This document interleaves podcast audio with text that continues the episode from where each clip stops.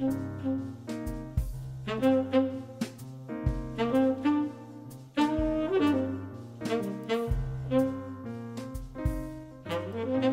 écoutez Questions et réflexions, un programme audio proposé par La Parole Donnée.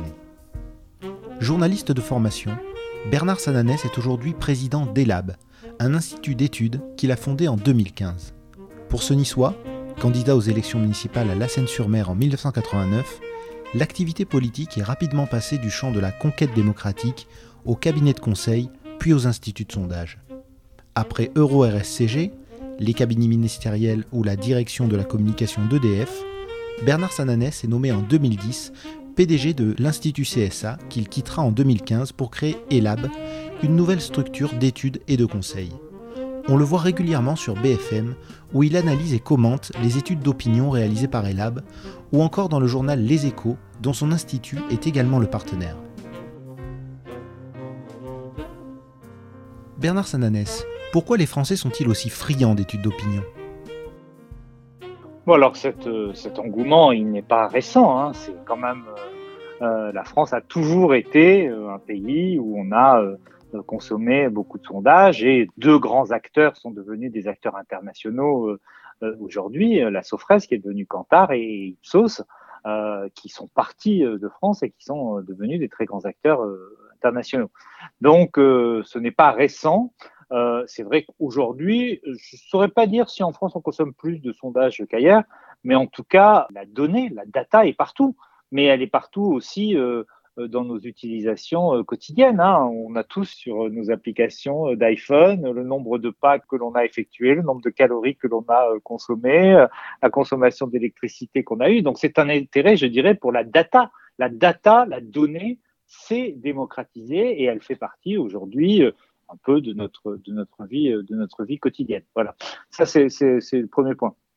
Le deuxième point, c'est que la France est un pays très politique, euh, et ça, c'est, il n'est pas le seul dans ce cas, mais c'est vrai qu'en France, quoi qu'on dise, on, adore détester la politique, hein, pour résumer, euh, et donc euh, on, est passionné de, politique, on adore la, commenter, hein, euh, encore une fois, même quand on la critique, et les sondages sont devenus, je crois, un élément du débat public. Alors, c'est un élément du débat public, et comme tout élément du débat public, d'ailleurs, il est tout à fait normal qu'on le critique, qu'on le, le conteste. Hein. Moi, j'ai beau euh, exercer dans cette activité, euh, il faut évidemment, comme dans tout métier, euh, le, le, faire avec exigence, avec professionnalisme, et en même temps avec la part de recul qui permet d'entendre le débat et les, questions que, que l'on nous pose souvent. Et, encore une fois, c'est légitime puisqu'on est un des acteurs du débat, du débat public euh, sur les, sondages. En tout cas, moi, je, je suis euh, convaincu que les sondages peuvent éclairer le débat euh, public et que la question, c'est plutôt de savoir comment on lit les sondages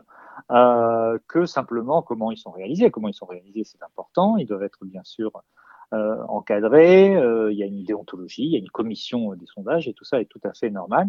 Mais euh, je pense qu'il y, y, a un autre débat qui est comment on lit les sondages, comment, comment on les analyse, comment on les creuse, qu'est-ce qu'on fait dire euh, aux chiffres, au-delà des majorités ou des minorités, comment on, va un peu plus profondément dans, dans l'analyse des, des, cibles, des sous-cibles, euh, des réactions des uns des, uns des autres. Voilà.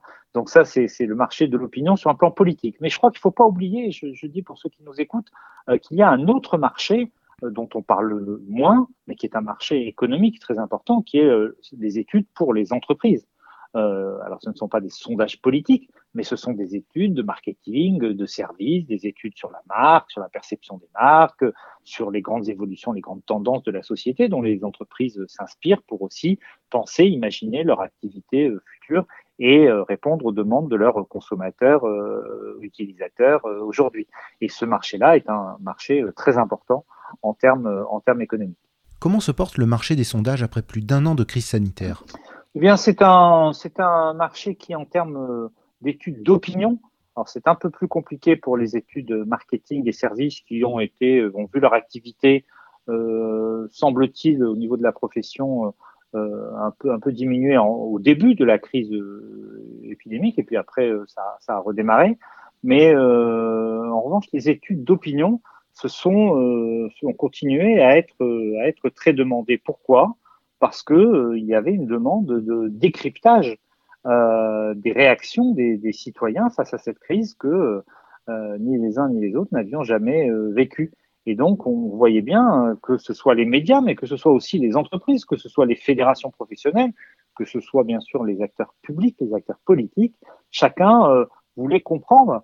Euh, et notamment, euh, c'est vrai, cette, cette question, hein, je, je, prends ça à titre d'exemple, on se disait, mais comment la France, le pays des libertés, va accepter cette contrainte du confinement? Et on a vu très vite dans les enquêtes d'opinion, et ça a un peu, surpris au début, que majoritairement, très nettement, et pendant toute la période, le confinement, pour ne parler que de cette mesure, était, euh, largement accepté, soutenu, parce qu'il répondait euh, bien sûr un constat d'une situation qui était très grave et qui était partagée par, euh, par, par, par l'opinion publique. Donc ce besoin de décryptage de, de, la crise que l'on a vécue, de ce qu'elle impliquait pour, en termes de, de, comportement, de changement d'attitude pour les citoyens, puis aussi en termes prospectifs, qu'est-ce que ça pouvait, qu'est-ce que ça pouvait changer?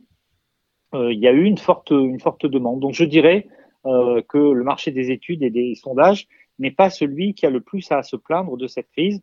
Il faut bien le dire, il y a des secteurs qui, euh, euh, connaissent, ont connu et connaissent encore. Et bien sûr, je pense à notre région du Sud, je pense notamment au secteur du, tourisme euh, ou à l'événementiel ou aux gens du spectacle et de la culture, qui évidemment ont connu plus de difficultés que l'activité des études et des, et des sondages. Vous avez réalisé un sondage sur les élections régionales en PACA qui a fait grand bruit. Quel enseignement faut-il en tirer? Alors, euh, ce sondage, effectivement, a, beaucoup fait parler. Je crois que c'est le premier qui avait été réalisé complètement, euh, totalement après le dépôt, euh, le dépôt des, listes. et il indique qu'il y a aujourd'hui une dynamique qui existe pour le candidat soutenu par le Rassemblement national, Thierry Mariani. Et je dis aujourd'hui parce que par rapport à la question que vous m'avez posée tout à l'heure sur les sondages, il faut là aussi bien sûr prendre les sondages pour ceux qu'ils sont, c'est-à-dire une photographie. Il reste trois semaines de, campagne. Euh, et évidemment, ce sont toujours les électeurs qui ont euh, le dernier mot. Je, dis ça pas pour, euh, pas pour comment dirais-je, par une formule convenue, mais je crois sincèrement en, tant que citoyen, encore une fois, que, que les sondages sont faits pour, éclairer l'opinion, mais que c'est toujours, c'est toujours l'électeur qui décide à la fin. Donc, pour revenir à votre question, ce sondage, publié, réalisé par ELA, publié pour, pour, BFM TV, indique clairement que la dynamique est, est favorable à, à, Thierry Mariani. Il arriverait en tête nettement du, du premier tour, euh, avec 10 points d'avance. Il devancerait Renaud Muselier nettement de 8 points dans le cas d'une triangulaire. Et même en cas de duel, c'est-à-dire si la liste de gauche se retirait, le scrutin serait très incertain puisque notre sondage donne les deux candidats à ce moment-là à 50-50. Alors je crois qu'il y, y, a deux types de raisons. Euh, par rapport à cette, euh, à cette dynamique mesurée, encore une fois, à date, à aujourd'hui, pour, euh, pour Thierry Mariani. Le premier, c'est, j'allais dire, bah, l'événement qui s'est produit. la composition de la liste Muselier, l'accord démenti finalement entre LREM et LR, mais finalement le retrait de la liste La République en marche, l'intégration de marcheurs ou de sympathisants de marche sur la liste Muselier, eh bien tout ça a jeté le trouble dans l'électorat de droite euh, qui est important, bien sûr, dans cette région. On sait que en 2017, par exemple, le candidat de droite, François Fillon, à l'époque, a fait plus que sa moyenne nationale en région euh, Provence-Alpes-Côte d'Azur. Et cette, euh, interrogation, ce trouble dans l'électorat de droite, il se manifeste par un chiffre que je veux partager avec vous.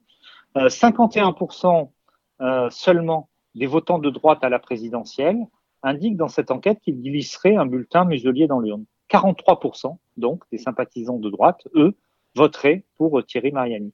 Donc, euh, on le voit, euh, cet électorat de droite dans la région PACA, il est euh, partagé, il accorde encore un léger avantage à Renaud Muselier, mais évidemment, cet avantage n'a rien à voir avec ce que un candidat de droite, dans des circonstances, j'allais dire, traditionnelles, devrait obtenir, c'est-à-dire 80 ou 90% de, de, de l'électorat de droite qui se porterait, qui se porterait sur son nom. Ça, c'est pour la raison, j'allais dire, conjoncturelle. Voilà, les événements qui, euh, il y a 15 jours, ont marqué l'actualité euh, politique et qui ont eu beaucoup d'impact au niveau national, comme bien sûr dans la région. Et puis, il y a des raisons euh, structurelles. J'en vois deux. D'abord, il faut rappeler que la région est un bastion électoral du Rassemblement national, pas tant d'ailleurs en termes de collectivités locales détenues. Il y a certes aujourd'hui notamment notamment Fréjus. Mais, euh, mais c'est vrai que ce n'est pas là, par exemple, que le RN a réussi à faire élire des, députés au second tour de, de, de l'élection législative. Non, euh, c'est surtout parce que les scores euh, obtenus par Marine Le Pen ils sont toujours supérieurs et nettement dans cette région à son score national en 2017, quand elle fait 21 euh, au niveau national, elle fait 28 en région PACA. Quand elle fait 33 au second tour, elle fait 44 dans, dans, dans la région sud de Provence-Alpes-Côte d'Azur. Voilà. Euh, et, d'ailleurs, même quand on regarde le, le, le score des, des, régionales de 2015, Marion Maréchal Le Pen euh, fait, euh, fait déjà 40% des voix et elle arrive à l'époque 14 points devant Christian Estrosi, alors, alors candidat de LR. Ce qui permet d'ailleurs à, à Renaud Muselier de, de dire, au vu de ce sondage, euh, qu'il fait 7 euh, points de plus euh, que le candidat de droite en 2015. C'est vrai, mais il faut, c'est tout à fait vrai, mais il faut aussi dire que le candidat de droite, cette fois-ci, est le sortant, même si Renaud Muselier n'a pas été élu sur son nom. Il est le président de la région sortante.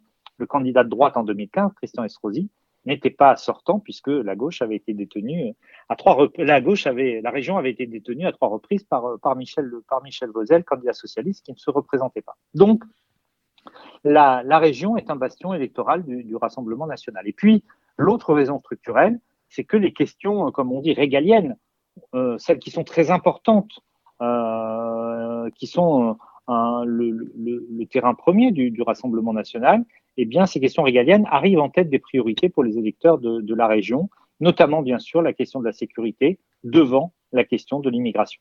Que peut-il se passer pour que le président de région sortant sauve son siège?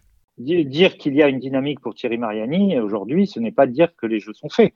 D'abord parce qu'en 2015, soutenons-nous, euh, euh, finalement, euh, alors que Marion Maréchal Le Pen, encore une fois, avec 14 points d'avance, elle a été finalement, alors il y a eu le retrait de Christophe Castaner, mais elle a été finalement battue assez largement par Christian Estrosi. Donc non, personne ne peut dire aujourd'hui ce qui se passera, mais ce qui s'est produit dans les dernières semaines, c'est l'inversion du rôle du favori. Le favori, c'était Renaud Muselier. Aujourd'hui, le favori, c'est Thierry Mariani.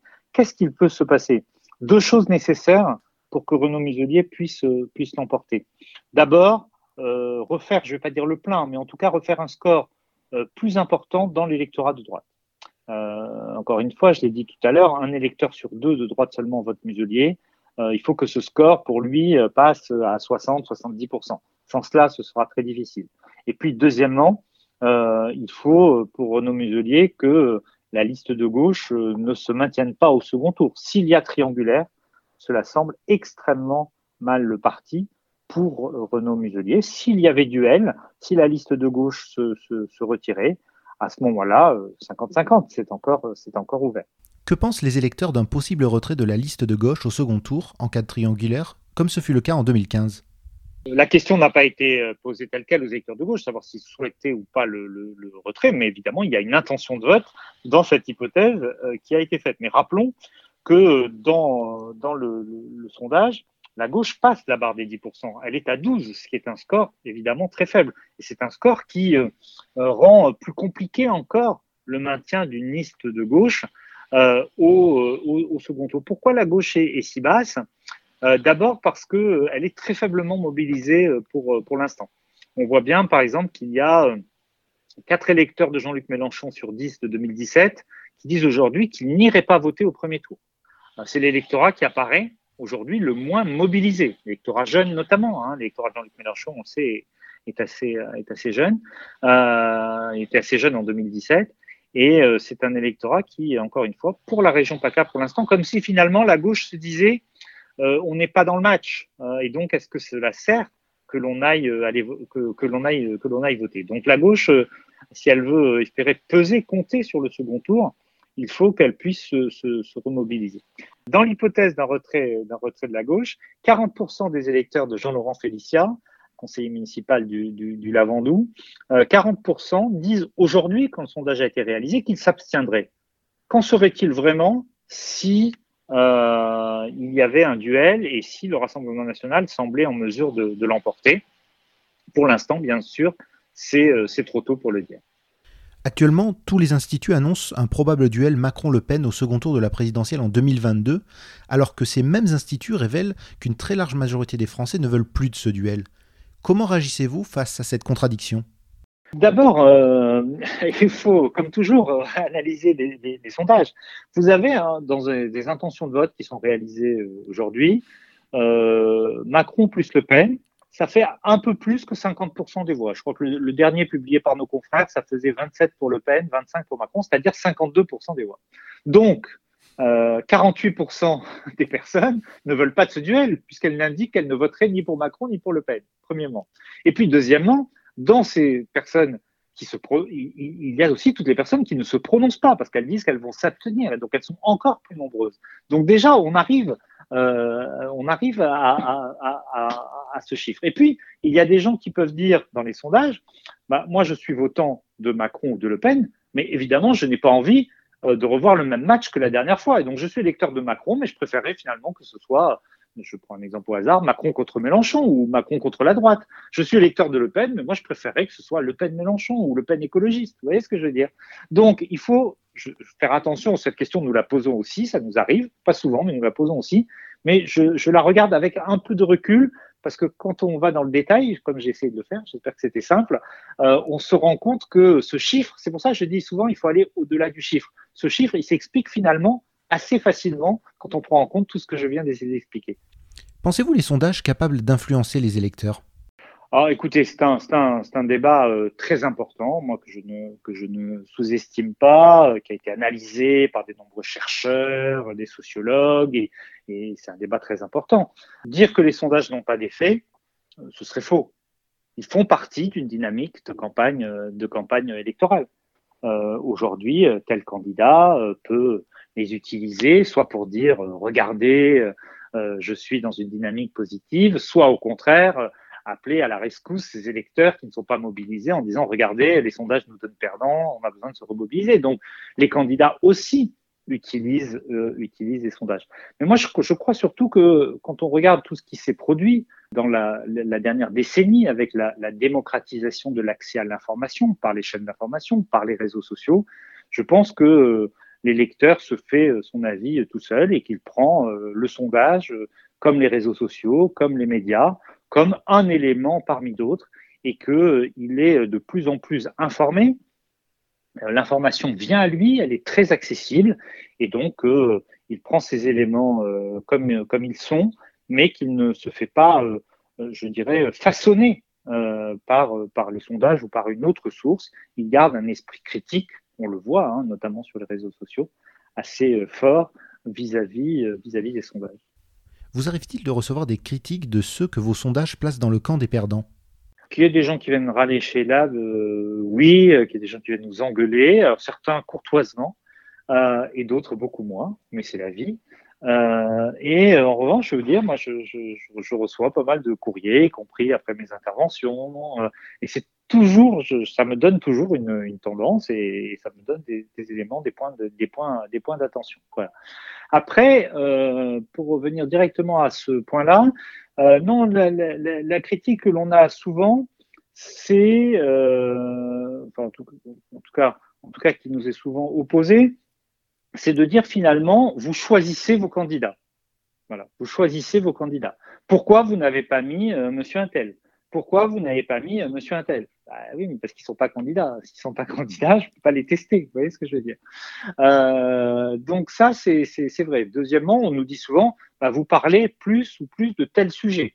C'est euh, ce qu'on appelle dans notre jargon l'imposition des problématiques. C'est-à-dire que parce que vous avez posé la question là-dessus, vous avez contribué à faire l'actualité là-dessus.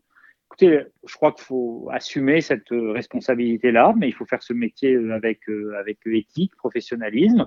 Euh, on est là-dessus aussi euh, partie prenante d'une chaîne d'information de, dans laquelle les médias jouent un rôle aussi important que nous, dans lequel les politiques jouent un rôle extrêmement, extrêmement important. Voilà, il faut évidemment être conscient aussi de sa responsabilité. Et moi, je, je, je me sens, euh, voilà, à chaque fois que j'interviens sur un plateau, dans une radio, dans une télé, euh, je, sais que notre propos a une responsabilité qui est qu'il faut évidemment euh, garder euh, un recul, un, sens de la déontologie euh, euh, qui fait qu'on essaie de faire les choses les plus justes possibles. Et à quel moment une offre politique devient crédible. Je, je vais prendre un exemple il y a 15 jours, un de vos confrères journalistes me dit Mais pourquoi vous testez pas Édouard Philippe? Euh, Bah oui, évidemment, pourquoi on ne teste pas une candidature Édouard Philippe? Euh, bah, Pourquoi? Parce que je dois tester Édouard Philippe pour une élection présidentielle. Je le teste comment? Contre Emmanuel Macron? Vous allez me dire bah, Attendez, euh, est-ce qu'il a fait un seul signe pour laisser entendre qu'il pourrait être candidat contre Emmanuel Macron? Ou alors je le teste euh, sans Emmanuel Macron, bah, ça veut dire que je considère qu'Emmanuel Macron ne va pas se représenter. Est-ce que j'ai un signe qui me laisse penser qu'Emmanuel Macron ne va pas se représenter? Bah, Moi, dans ce cas-là, pour l'instant, je considère que l'hypothèse d'une candidature d'Edouard Philippe à la présidentielle n'est pas une hypothèse politique crédible. Voilà. Tester Édouard Philippe dans un baromètre d'images, ce que je, fais régulièrement d'ailleurs, c'est la personnalité politique en ce moment préférée des Français, c'est tout à fait normal. Le tester dans une intention de vote présidentielle, à part pour euh, la science politique, pour l'instant, ça ne m'apparaît pas comme un scénario politique crédible. S'il y avait des signes qui euh, donneraient à penser que ça change, ben à ce moment-là, on pourrait le faire. Vous voyez, c'est des questions comme ça qu'il faut, euh, qu'il faut se poser en permanence. Et je ne dis pas qu'on a toujours la bonne réponse, mais voilà, il faut essayer de coller le plus possible à la réalité politique. Existe-t-il des sujets d'enquête tabous ou des études que vous refusez de réaliser? Je ne dis pas que c'est une position de principe, je ne dis pas qu'elle ne pourrait pas évoluer. J'ai souvent refusé, ce n'est pas, pas, un choix, pas un choix idéologique hein, du tout, de faire des sondages sur euh, l'image des euh, euh, épouses ou conjoints des, des, des, présidents de la République. Parce que je considérais que ce n'étaient pas des personnalités politiques et que donner un avis sur euh, l'action euh, de euh, Madame Macron ou Madame Sarkozy n'était pas un avis politique, c'est un avis sur une personnalité. Et donc j'ai plutôt eu tendance à refuser, mais c'est pas une question de tabou. J'ai plutôt considéré que c'était pas un sujet sur lequel je pensais qu'il y avait des études d'opinion à faire. Mais voilà, non, je suis pas de pas, de sujet, euh, pas de sujet tabou. Les questions, bien sûr, euh, c'est pas un tabou, mais les questions, comme dans toute la société aujourd'hui, parce que la société est traversée par ce problème, les questions euh, d'identité, de communauté, les questions religieuses sont, sont des questions très complexes à aborder. on n'a pas de statistiques ethniques en France, certains sont pour, d'autres sont contre. Euh, et donc c'est vrai que c'est compliqué de mesurer le, le, le, fait religieux euh, de manière, euh, de manière très fine. Voilà, c'est un, un, sujet complexe à aborder. L'opinion est un sujet sensible. Existe-t-il une instance de contrôle des sondages publiés? Pour les sondages politiques publiés, il y a la commission des sondages. La commission des sondages régit les sondages dans le cadre des, des opérations électorales. Euh, je vais prendre un exemple. Je, je publie euh, une intention de vote pour l'élection présidentielle, ou je publie une intention de vote comme cette semaine pour la région PACA, je dois déposer une notice d'information à la commission des sondages qui vérifie que tout a été bien fait euh, dans les règles. C'est, euh, ce sont des sondages quand il s'agit de, campagne électorale. en revanche, quand je publie un baromètre politique, hors campagne électorale, j'allais dire, euh, ça n'a pas, ça ne relève pas dans, dans du, du, du, champ de, de, la commission des sondages. En tout cas, pour l'instant, la législation ne l'a pas, ne l'a pas prévu comme ça. Et la commission des sondages fait de temps en temps, d'abord, elle donne un cadre général, et puis elle fait de temps en temps des rappels à l'ordre. Par exemple, elle a euh, euh, plaidé, et nous, nous avons été euh, parmi les, les, les, premiers à, à, suivre sa demande, que l'on publie bien les instituts et les médias, les marges d'erreur. Vous savez, il y a une part statistique euh, sur les chiffres que nous publions. Par exemple, le, sondage d'hier sur, sur la région PACA, la marge d'erreur est comprise entre euh, 1,7 points et 3,4 points. Euh, et donc, euh, de, de, bien faire attention que ces sondages soient publiés avec la marge d'erreur. Pour les gens qui nous écoutent et qui veulent aller sur le site des labs, ils verront sur le sondage qu'on a essayé de rendre graphiquement visible la marge d'erreur pour montrer que quand on est un candidat à 12 et un candidat à 16, avec les marges d'erreur, ces deux candidats peuvent être en fait au même niveau. Voilà. Les méthodes utilisées pour réaliser les enquêtes d'opinion sont-elles plus fiables aujourd'hui? Euh, écoutez, les sondages ont beaucoup appris, euh, notamment euh, de ce qui s'est passé en, en 2002, hein, avec euh, l'arrivée surprise au second tour, ou en grande partie surprise de, de, de Jean-Marie Le Pen. Et pour apprendre, bah, d'abord, on apprend toujours, comme dans tout métier, il faut, corriger ses erreurs. Il y en avait eu à l'époque, visiblement. Je n'étais pas dans le métier, mais il y en avait eu. Euh, et euh, euh, par ailleurs, l'arrivée de, l'outil online, des, sondages qui se font aujourd'hui par Internet, a finalement permis à l'outil sondagier d'être plus fiable parce qu'on se rend compte sur notamment les questions politiques que le fait qu'il n'y ait pas d'enquêteur qui vous pose une question, c'était comme ça avant, hein, c'était par téléphone, y avait un enquêteur, ça créait un filtre, et donc les gens ne disaient pas toujours euh, la réalité de leur vote. C'est plus facile visiblement euh, sur euh, sur Internet, et euh, jusqu'à présent, depuis, par exemple, en 2017, les, sondages ont été pour le vote citoyen. Pour les primaires, c'est un peu plus compliqué, mais pour le vote citoyen, ont été très performants, notamment ceux des labs, mais pas seulement. Comment êtes-vous parvenu à installer ELAB parmi les principaux instituts de sondage français? Euh, Je crois qu'on a essayé de, porter euh, euh, une, crédibilité de, la marque, un, sérieux, qui bien sûr assez, tôt nous a été reconnu, la plus grande neutralité à l'égard des, responsables politiques, des, partis politiques dans l'expression. et nous avons eu la chance d'avoir deux partenaires euh, médias qui ont crédibilisé la marque Elab, euh, notamment, ils ne sont pas tout seuls, mais notamment d'un côté BFM TV et de l'autre le groupe Les Échos. Euh, et donc ces, deux partenaires, et en particulier bien sûr BFM TV, c'est vrai, ont permis d'asseoir la marque, la marque Elab. Toute entreprise a évidemment toujours un objectif de, de, de, croissance. Euh, et euh, bah, c'est vrai qu'on le, le, projet Lab continue, il grossit. Nous sommes aujourd'hui plus de plus de 20 personnes euh, et euh, on espère continuer à grandir. Donc pas de révolution, mais euh, toujours toujours l'idée d'essayer d'étendre des des, des, des, des, champs des champs d'investigation, on voit bien sur les questions de société, sur les études prospectives et les tendances. On nous connaît beaucoup, et c'est normal pour ceux qui nous écoutent sur les questions politiques, mais les questions politiques, euh, les sondages politiques ne représentent qu'une toute petite part euh, euh, de notre activité.